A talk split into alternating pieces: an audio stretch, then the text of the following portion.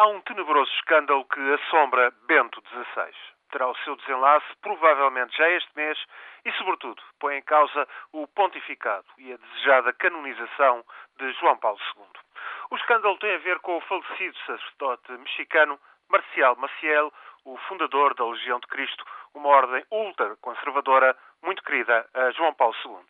Acontece que contra Maciel foram-se acumulando acusações desde os anos 90 e tudo se comprovou era pedófilo, tinha filhos de várias mulheres, abusara de menores, quer rapazes, quer raparigas.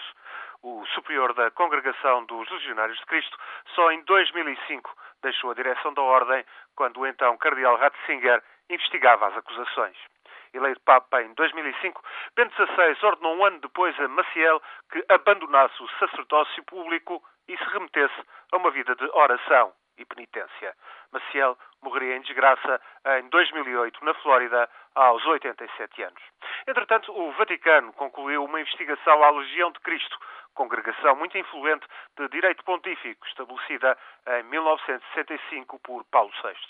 Bento XVI prepara-se para anunciar a nomeação de um cardeal ou de um alto representante da Igreja para reformar a ordem que, por muito tempo, resistiu a pedir perdão às vítimas do Padre Maciel.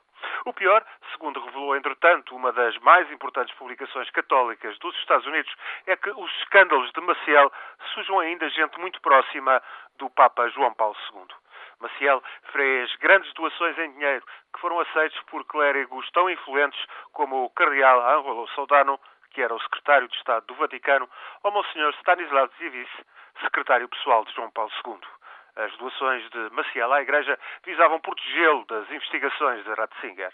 A imagem do cardeal Sodano, que é presentemente decano do Colégio Cardinalício, e de o agora cardeal Zivis, atual arcebispo de Cracóvia, essa, essa imagem ficou irremediavelmente maculada. A decisão que Bento XVI tomar quanto à Legião de Cristo é, pois, crucial para o Vaticano. Bento XVI liderou a investigação aos abusos do padre Maciel denunciou-o na Cúria Romana e levou João Paulo II a abandonar nos seus derradeiros meses de vida a proteção que dispensava ao fundador da Legião de Cristo. Que fazer para reformar a ordem fundada por Maciel sem prejudicar a imagem de João Paulo II, que todos no Vaticano querem ver reconhecido como santo, é uma questão difícil para Bento XVI, mas o Papa bem sabe que terá de ser uma decisão exemplar.